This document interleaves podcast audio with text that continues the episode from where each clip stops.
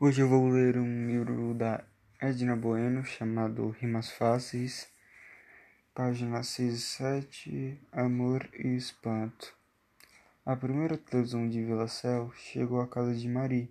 Ela e sua amiga Bel convidaram o Zeca. Sentaram o Zeca numa poltrona em frente ao aparelho e deram biscoito de chocolate e coca com gelo num copo bem grande.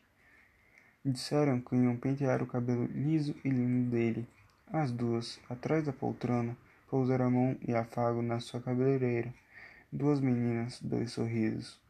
Mão de uma penteando e mão da outra disfarçada, cortando o cabelo do garoto, mais bonito da rua de cima.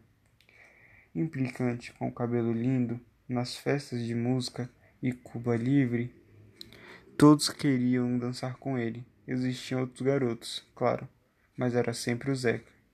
Sempre. Aí o filme deu lugar a um comercial e ele passou a mão pela cabeça.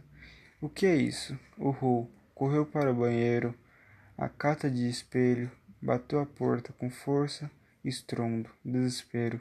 Quebrou-se um vidro, basculante, modelo antigo.